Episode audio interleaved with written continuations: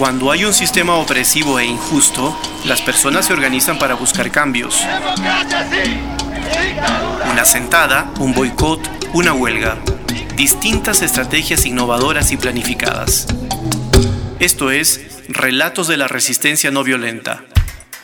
Un podcast presentado por el Instituto Regional para el Estudio y la Práctica de la Acción No Violenta Estratégica en las Américas.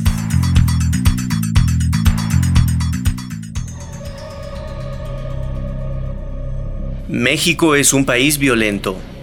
Así comienza a explicarnos la realidad mexicana Darío Rojas, politólogo mexicano y doctorante en ciencias sociales. Esto es histórico, nos agrega, y entonces nos preguntamos, ¿cómo se establecen las estrategias de resistencia civil no violenta en estos contextos marcados por la violencia? Bienvenidas y bienvenidos a una edición más de este podcast. Mi nombre es Carlos Flores, productor de este espacio. Comenzamos. Darío nos hizo un recuento rápido de algunos acontecimientos históricos en México que pueden explicar la lógica de violencia que se está viviendo en el país. Por ejemplo, 1 la lucha por la democracia ante la dictadura de Porfirio Díaz que dio paso a la Revolución Mexicana en el siglo XX, aunque dejó un saldo de 500.000 muertos, nos dice Darío. 2. Surgió la Guerra Cristera, que dejó un saldo de 60.000 muertos en un periodo promedio de 5 años. Y después de eso viene eh, el empalme de México con las, con las luchas anticomunistas en el mundo, y las dictaduras en, América Latina. En México hay una dictadura blanda, como le llamaron, o una dictadura perfecta, en donde no es una dictadura militar, pero sí tiene rasgos de ella. Eh, se llamó la, el periodo de la Guerra Sucia, en donde se, es muy difícil establecer los criterios para contar las muertes, pero se estiman en más, eh, en más de 2.000, 3.000 muertes. Em, eh, represiones, desapariciones, ¿no? los famosos vuelos de la muerte que también hubo aquí. y ahí comienza como esta, este periodo de, desapariciones, de, exterminios eh, focalizados, y hay como dos o tres eh, eh, masacres, digamos que son muy, muy recordadas. La primera es el 2 de octubre de 1968, que, bueno, en el, antes de las, de las Olimpiadas que van a ser aquí en México, hay un movimiento, un, estallido social de los jóvenes universitarios y en la Plaza de las Tres Culturas en Tlatelolco se, se les reprime, se, se les dispara desde los edificios y se les desaparece a muchos de ellos, ¿no? Y bueno, hoy en día, digamos, el Día de la No Violencia justamente es el 2 de octubre y en México coincide con, eh, con esta primera, digamos, lucha eh, o resistencia civil de los jóvenes eh, que establecen el 2 de octubre como un, después de la matanza, como un eh, momento de lucha. Entonces, cada 2 de octubre hay marchas, hay, hay, hay eh, eh, películas, hay proyecciones, hay exposiciones, hay eventos culturales, en fin, ¿no? Para, para recordar y para no olvidar. después viene, viene, un periodo, ¿no? De establecimiento, cuando se gana a nivel mundial la Guerra Fría, pues viene un establecimiento en México, por estar tan cerca de Estados Unidos, de la lógica, digamos, capitalista, neoliberal, eh, y, y, la transformación de este partido hegemónico del PRI hacia un partido em, que había sido eminentemente nacionalista, hacia, hacia una apertura a una visión totalmente tecnocrática y, neoliberal. Y esto implica también el, eh, el alejamiento de las bases sociales em, y también la lucha contra los, ah, contra los grupos políticos que estaban en contra de esta, de esta transformación. ¿no? Eh, y también la apertura del mercado, lo que le da apertura también a las drogas. Después, en el año 2000, viene una transición a la democracia en donde el PRI, después de 80 años, deja el poder y comienza a haber una apertura hacia otros partidos políticos. En este caso, hemos ganó la derecha con Vicente Fox, que había sido, eh, eh, había trabajado en Coca-Cola con una visión totalmente empresarial de México como una empresa. Y, pero digamos, los niveles de violencia habían sido históricamente bajos aunque había habido como atentados porque ya comenzaba como a salirse de control el tema de las drogas, que estaba, digamos, e, esa, esa transformación de partido hegemónico a, digamos, a libre mercado, eh, también dejó como a libre albedrío de las, de las regiones el tema de la, del control territorial. Y eso implicó que eh, las, eh, las regiones quedaran a merced de los grupos locales, ya sin necesidad de responderle a un gobierno central, como lo habían hecho durante 80 años. Entonces hubo como algunos atentados, algunas muertes muy específicas, y en el 2006 hay otra transición, digamos, perdón, una continuidad hacia el mismo partido, en donde gana el candidato eh, Felipe Calderón por menos de medio punto porcentual y con una serie de cuestionamientos eh, hacia la elección. Y el candidato que pierde en, esa elección es Andrés Manuel López Obrador, hoy presidente, y hace una resistencia civil pacífica porque eh, había querido, habían querido muchos de sus, de sus aliados salir a, a violentar, ¿no? Entonces hace un plantón en la avenida más importante de, la, ciudad, que es Reforma, que es en donde se concentran los grandes hoteles, eh, la casa de bolsa, los, grandes centros turísticos. Hace un plantón, cierra la, vialidad y ahí hay eventos culturales, ahí hay resistencia civil, etcétera. Eh, y, y, lo levantan con la condición de que se haga una reforma política. Esa reforma política se hace, se lleva a cabo, pero gana, digamos, el, que fue presidente Felipe Calderón y emprende un par de meses después lo que se llamó la guerra contra el narcotráfico, en donde eh, lanza en Michoacán, un estado cercano al, centro de la ciudad, y de, de donde él es eh, originario, lanza al ejército a las calles a hacer labores de policía porque la policía estaba cooptada por el narcotráfico. Eh, a partir de ahí viene una escalada de violencia. hay casi el 200% de aumento en los homicidios, secuestros, desapariciones, hasta el 2012 que termina su, gestión. Pero en ese periodo vale la pena eh, hablar un poco sobre lo que eh, nos trae aquí. La resistencia comenzó, digamos, ahí porque la violencia contra los civiles comenzó también ahí. digamos, había asaltos, había secuestros, etcétera, pero no, no de esta magnitud donde ahora también las fuerzas del Estado participaban en esas desapariciones, en esas masacres, en, esos, en esas cuestiones. Y eh, hubo, un, tema de, criminalización de tanto de la resistencia como de, la, de las juventudes y lo que él llamó las, em, eh, los daños colaterales, ¿no? Les, llamo así. Las, personas inocentes que mueren en esta, en esta lógica de violencia, bueno, ni modo, ¿no? Lo sentimos.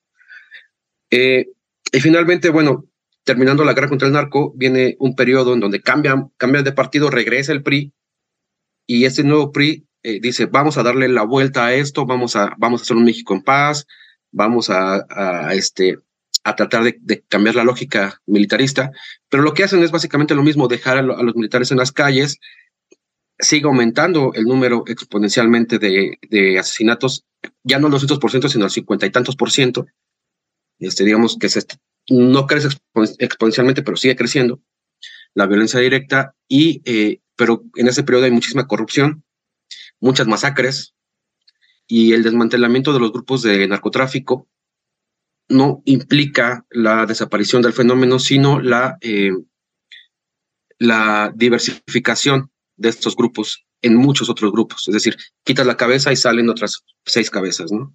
Entonces, bueno, en esta en esta lógica, eh, el candidato que gana en 2018 es el que había perdido en 2006, Andrés Manuel López Obrador, con una nueva lógica y un nuevo discurso en el que se hace un reconocimiento a las víctimas que ya estaban existiendo, que ya comenzaban a, organizarse, que ya comenzaban a hacer acciones, algunas violentas, algunas de no violencia, que es a lo que ahorita vamos a entrar, pero que se les da ese reconocimiento, se hace un diagnóstico y eh, se plantea una nueva forma de enfrentar la violencia en México. Pues, a grandes rasgos es como el mapa este, eh, de, violencia que hemos vivido. Gracias Darío por este contexto amplio, pero necesario, sobre todo cuando comenzaste contándonos que México es un país violento y hay algunos hechos históricos que se necesitaban explicar. Ahora, Darío, ante este contexto descrito, hay grupos, colectivos u organizaciones que han empleado acciones no violentas en contra de estas violencias existentes en México? Es una gama muy amplia de, de, actores que han estado en esta, en esta lógica, pero sí quiero como hacer tres, tres menciones específicas o porque creo que tienen una fuerza moral importante para poder ser representativos de la, de la acción no violenta. La primera, y creo que hay un podcast aquí mismo sobre eso, son las personas, eh, los familiares de personas desaparecidas y de, eh, víctimas de violencia. Y efectivamente, eh, ellos tienen esta, fuerza moral porque han sufrido la desaparición, que es un tema terrible, porque no sabes si están vivos o muertos, o han sufrido em, ellos mismos, ¿no? Secuestros, violencia directa, etcétera. Entonces, todos ellos eh, han, han, estado eh, organizándose, pero en realidad es un fenómeno relativamente eh, em, nuevo en el sentido de esta visibilización y esta organización, porque ya existían desde los movimientos de los 60, incluso tal vez antes pero eran, eran muy, muy específicos, ¿no? Pero a grandes, digamos, a, gran escala comienza a, hacerse visible a partir de esa guerra en el 2006.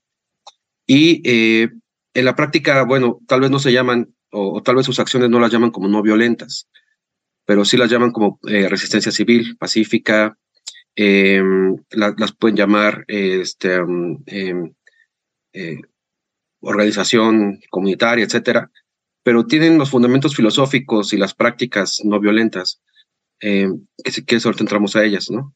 Pero sí, primeramente son, las, son los familiares de las víctimas de, de, violencia en México, que cada vez son más. Después, eh, creo que un segundo, un, segundo grupo de organizaciones que, que, practican esto son las comunidades indígenas.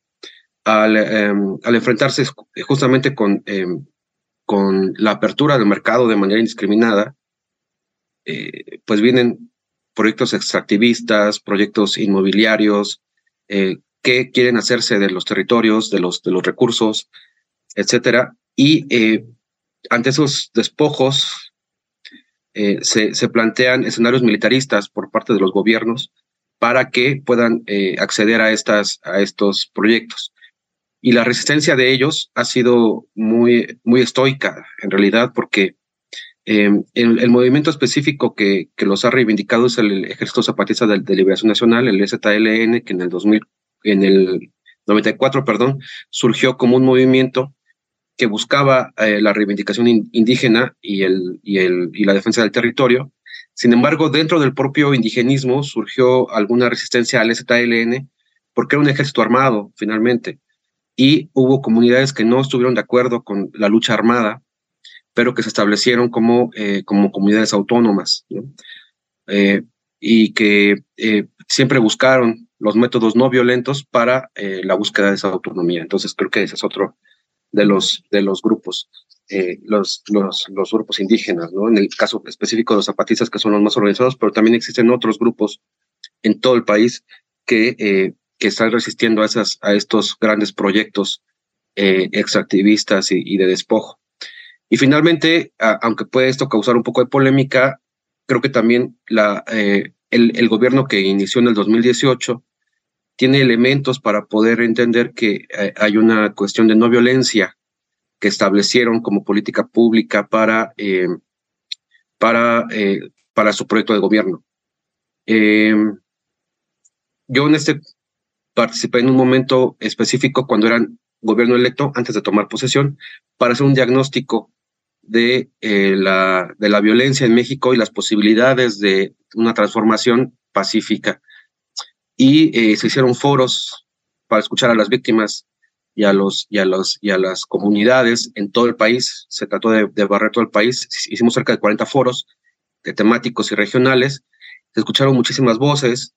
Se sentaron eh, grupos violentados con grupos violentadores incluso, eh, fue, fue una experiencia muy rica y de ello salió una política pública que tiene que ver con la amnistía, por ejemplo, en donde hasta el día de hoy se han eh, dejado en libertad a cerca de un poco más de mil personas en las que estaban, se comprobó que estaban eh, em, encarceladas injustamente porque el proceso había estado viciado, pero digamos la, la, la, parte fundamental de la, de la amnistía es que los delitos que hayan cometido no estén mediados por violencia, es decir, a los campesinos que sembraban algún tipo de droga, a los que vigilaban, les pagaban, ¿no? O a los que eran, eran coercionados para hacer alguna actividad ilegal, a todos ellos que no mediaba violencia en su actividad, a ellos son a los que eh, se les concedió la amnistía. Y bueno, además el, gobierno mexicano tiene un tema muy específico que es una denuncia en contra de, del tráfico de armas en Estados Unidos. Denunciaron a las, digamos, a todo el sistema armamentístico estadounidense porque en México se estima que hay más de 16 millones de armas recorriendo el país y el 90% de ellas vienen de manera ilegal de Estados Unidos. Es decir, casi 13, eh, 14 millones de armas han llegado de, Estados Unidos porque no hay una regulación para, para su venta y más bien lo que hay es una protección para que no se les acuse eh, a ellos por, por traficar armas hacia México. Entonces, digamos, es una cuestión muy difícil porque armar a México, un país con problemas como la desigualdad, como la pobreza, como la, la exclusión, históricamente, eh, pues es condenarlo también a, que siga esta violencia armada, ¿no? Entonces creo que estos tres eh, elementos son los que van condensando la, la lucha no violenta. Y de esto que nos has contado, Darío, ¿podrías describirnos algunas de estas acciones no violentas que se hayan puesto en marcha? Claro, eh, mira, en el caso de las personas víctimas de violencia, pues la, forma en que han luchado ha sido con la, la manifestación, primero, eh, de su dolor, ¿no? Eh, que es muy evidente, pero después con la organización entre ellos y se han ido creando redes a partir de ese conocimiento. Hay, una, hay un caso paradigmático en México de una activista que se llama Marisela Escobedo, que eh, perdió a su hija. Ella sabía el nombre de la persona que había asesinado a su hija, lo denunció lo atraparon y lo dejaron libre por un error en el proceso. Ella siguió protestando afuera del, Poder Judicial y eh, en una tarde la, asesinan enfrente de todos y enfrente del Poder Judicial. Entonces hay un documental muy indignante también sobre eso que se llama Las dos muertes de Marisela Escobedo. Eh, entonces, eh, la, la, cuestión en los familiares de víctimas de desaparición forzada ha sido también de cuidarse, porque hay, hay, hay em, también formas en las que se les ha violentado, eh, no solo en su dignidad y a sus familiares, sino a ellos, a ellos de manera directa. Entonces, las luchas que ellos han emprendido de manifestación, de, de exigencia, se han transformado también, y eso con el acompañamiento tanto de la iglesia como de, grupos de la sociedad civil, incluso de actores políticos, en una exigencia, se ha transformado en una exigencia de política pública específica, porque creo que eso es lo que faltaba decir, sí está bien, digamos, el indignarse y está bien el, enfrentar y el, visibilizar, pero también hace falta como ah, una acción política que acompañara estas demandas. Eh, y bueno, lo que han logrado ha sido muy importante. Han logrado que, eh, que esas manifestaciones y que esa presión que han hecho eh, recaiga, uno, en un gobierno que, que hoy las la reconoce, aunque tiene todavía muchas deudas, ya reconoce esos movimientos y crea eh, mecanismos institucionales para darles respuesta, pero también por otro lado ha logrado sensibilizar a la, a la, a la gente porque durante mucho tiempo, como esto fue desde el 2006 claramente una, un, un, aumento significativo de la violencia en México, de, de, pronto se llegó a normalizar, llevamos casi ya 20 años en, este, en, esta, en esta dinámica de violencia y eh, de pronto se llegó a normalizar que hoy amanecieran cuerpos, o que mañana hubieran secuestrado a alguien, o que hubiera habido una matanza, ¿no? Y, que se victimizara o que se revictimizara a esas personas víctimas. Y entonces cuando salen estos grupos a manifestarse, a, decir no es así, lo que logran es que haya un acompañamiento, además con las redes sociales y con, la apertura de los medios de comunicación,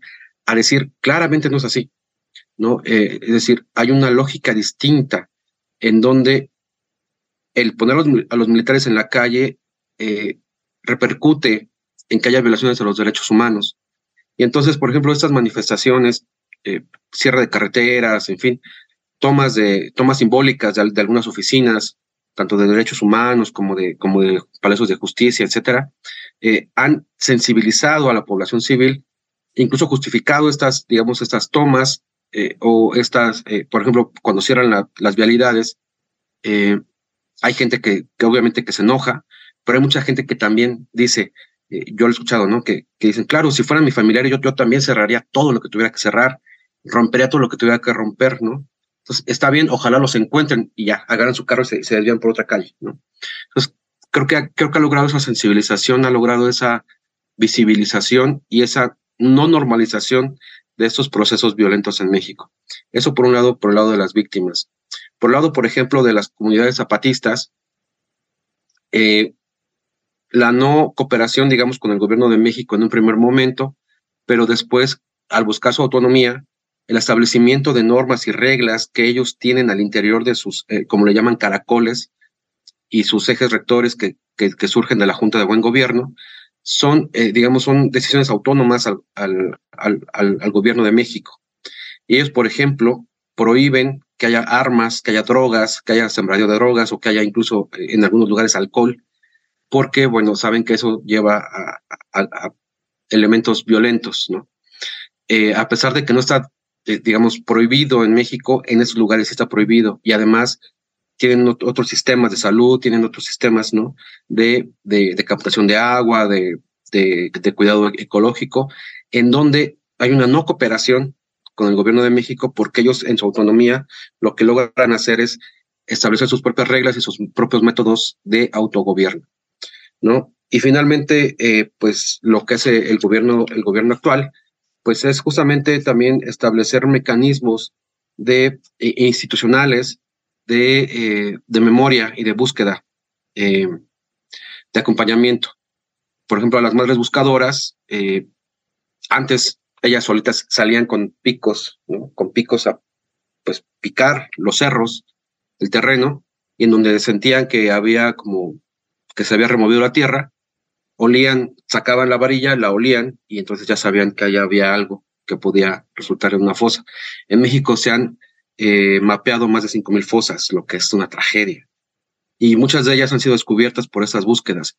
Y hoy en día el gobierno lo que hace es garantizarles que estén medianamente seguras en esas búsquedas, porque hay un acompañamiento institucional, tanto de la Guardia Nacional como de los policías eh, que, que, hay en campo y, también algunas, algunos eh, mecanismos forenses para el establecimiento y el reconocimiento de esos cuerpos que se están, que se están descubriendo. ¿no?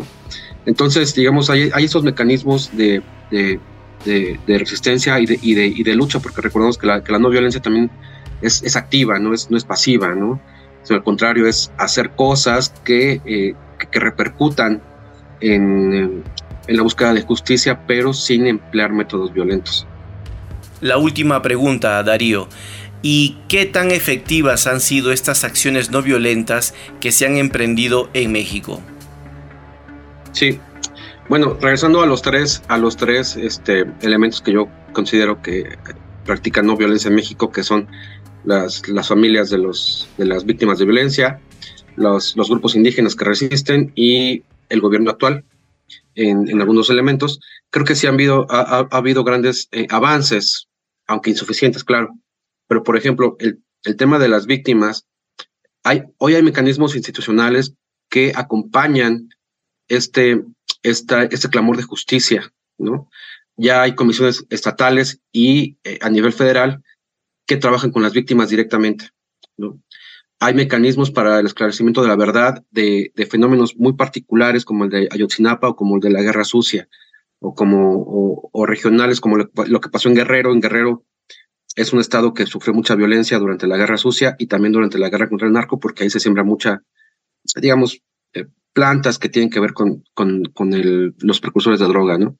Entonces, hay mecanismos institucionales que han logrado que incluso que las propias víctimas participen en ello.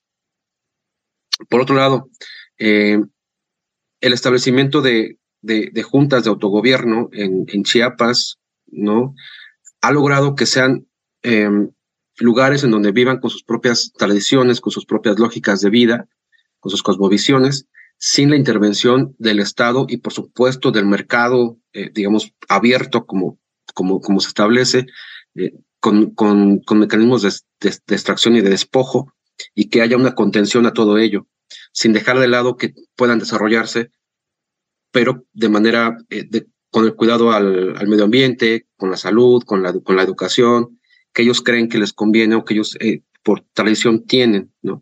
Y esa autonomía que se han ganado ha sido a partir de estas luchas no violentas en las que siguen resistiendo hasta el día de hoy y seguirán, eh, porque la presión para que esos lugares con mucha riqueza natural sean explotados, pues está, estará ahí. Entonces, tienen esos mecanismos de, establecimiento de, eh, de, lucha. ¿no? Y finalmente, bueno, el gobierno actual que rompe con esta lógica, eh, hay, muchos, hay mucho que cuestionar a ese gobierno, yo soy de los principales críticos, pero también yo recuerdo a Felipe Calderón en esa guerra contra el narcotráfico, en varias de las masacres que se hizo, responsabilizó a las víctimas. Eh, en un caso específico de las villas de, Salvar, de Salvarcar, creo se llama, eh, donde entraron a una fiesta unos grupos armados y masacraron a más de, creo que más o menos 20, 16 o 20 eh, jóvenes. Felipe Calderón se presentó pocos días después y dijo que había sido un ajuste de cuentas entre narcotraficantes, ¿no? Entre pandilleros. Y, y la mamá de uno de ellos se levantó y le dijo, no, no fueron sus hijos, pero mis hijos no eran narcotraficantes, no eran pandilleros, estudiaban y, se comprobó que no eran pandilleros ni nada. Entonces había una criminalización, pero, pero también había una, una, una, lucha por, eh, por ir en contra de, de, estos, de, estos, de estos discursos. Y el gobierno del día de hoy, eh, eh, digamos, el que se estableció, trata de hacer ese reconocimiento. Incluso hay algunos programas sobre, sobre memoria histórica, en donde se recuperaron los espacios que, por ejemplo, había eran para hacer represión en los años 60, sótanos de las Secretarías de Seguridad, donde ahora son museos, ¿no? Donde, de donde salieron eh, eh, camionetas que llevaban a los cuerpos a las avionetas que después tiraban al mar. Ahora son eh, museos que cuentan esa historia. Entonces, ha habido muchos, muchos logros. Falta mucho por hacer porque seguimos en niveles violentos históricos se falta, falta establecer criterios para analizar más allá de la violencia, sino además la, la, construcción de paz y mecanismos de no violencia que puedan darnos resultados para reducir el número de, eh, de violaciones a los derechos humanos. Estamos muy agradecidos, Darío, por los valiosos aportes que nos has ofrecido para conocer la realidad mexicana desde los estudios de paz y no violencia. Este programa es realizado por el Instituto Regional para el Estudio y la Práctica de la Acción No Violenta Estratégica en las Américas. Esto fue Relatos de la Resistencia No Violenta, un podcast que busca compartir experiencias no violentas desde diferentes partes del mundo. Puedes encontrar este material sonoro en nuestro sitio web accionnoviolenta.org slash podcast o en plataformas como Spotify. Producción Carlos Flores.